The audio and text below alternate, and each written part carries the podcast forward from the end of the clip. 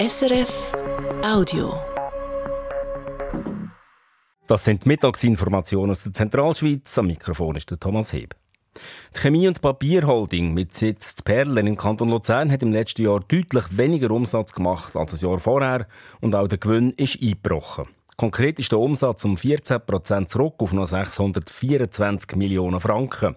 Unter dem Strich bleibt ein Gewinn von knapp 80 Millionen, das sind gut 20% weniger.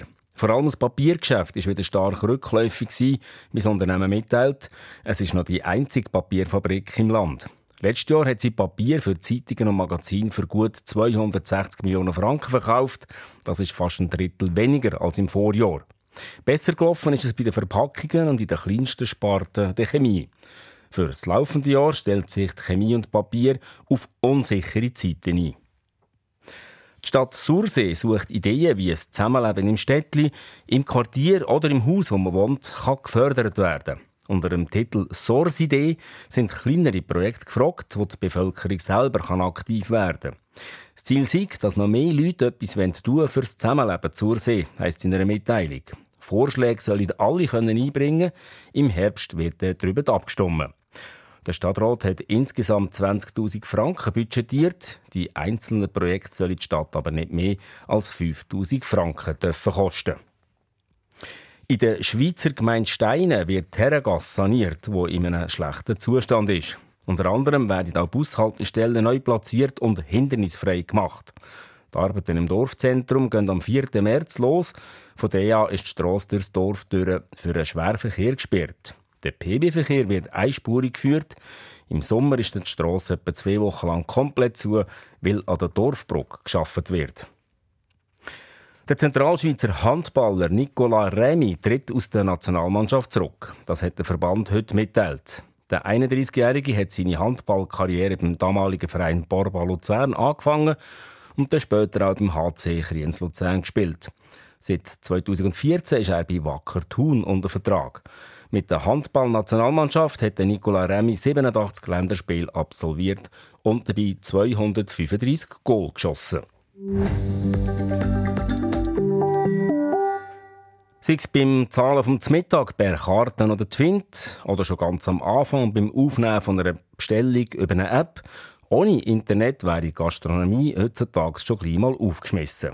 Nur gerade an abgelegenen Orten, im Berggebiet zum Beispiel, ist eine stabile Internetverbindung nicht immer gegeben. Die Schweizer Berghilfe will das jetzt ändern. Davon profitieren können auch Gastronomiebetriebe in unserer Region. Develin Fischer. Konkret greift die Schweizer Berghilfe diesen Gastrolokal finanziell unter die Arme, die neu WLAN installieren wollen, also ein drahtloses Netzwerk. Profitieren können aber auch die Betriebe in den Bergzonen, die ihre Internetinfrastruktur einfach aufrüsten wollen. Weil ob beim grösseren Aussichtsrestaurant oder einem kleineren Alpeizli Zugang zum Internet sei wichtig, sagt Ivo Torelli von der Berghilfe, für Gäste aber nicht nur aus unserer Sicht fast noch wichtiger ist, aber dass äh, eine stabile Internetverbindung und eine WLAN-Verbindung da ist für äh, den Gastronomiebetrieb selber, sprich für Kassen, für äh, Zahlungsmodalitäten. Dann kann man auch effizient arbeiten mit dem. Die Schweizer Berghilfe beteiligt sich an den Kosten, wenn ein Restaurant mindestens 1000 Franken investiert. Die Stiftung übernimmt maximal 10.000 Franken. Berghilfe ermuntert die Betriebe, ihre Infrastruktur gerade richtig auszubauen, also zum Beispiel gerade eine Glasfaserleitung hinzuziehen. Kein Geld dagegen gibt es an laufende Kosten, also zum Beispiel an ein Internet-Abo oder Serviceverträge. Dass die Stiftung jetzt Restaurants und Kaffee beim Ausbau vom WLAN hilft, ist neu, nicht aber das Programm an und für sich. Schon seit gut drei Jahren unterstützt Berghilfe nämlich Hotels, die ein besseres Internet wollen. Bis jetzt hat die Stiftung an Übernachtungsstätten in den Bergen knapp 430.000 Franken ausgezahlt. Geld ist auch in unsere Region geflossen. Von den insgesamt rund 120 Beherbergungsbetrieben, die profitiert haben, stehen neun in der Zentralschweiz. Auch mit ihrem WLAN-Programm will die Stiftung mithelfen, Arbeitsplätze im Berggebiet zu sichern und so auch die Abwanderung zu stoppen, sagt Ivo Torelli.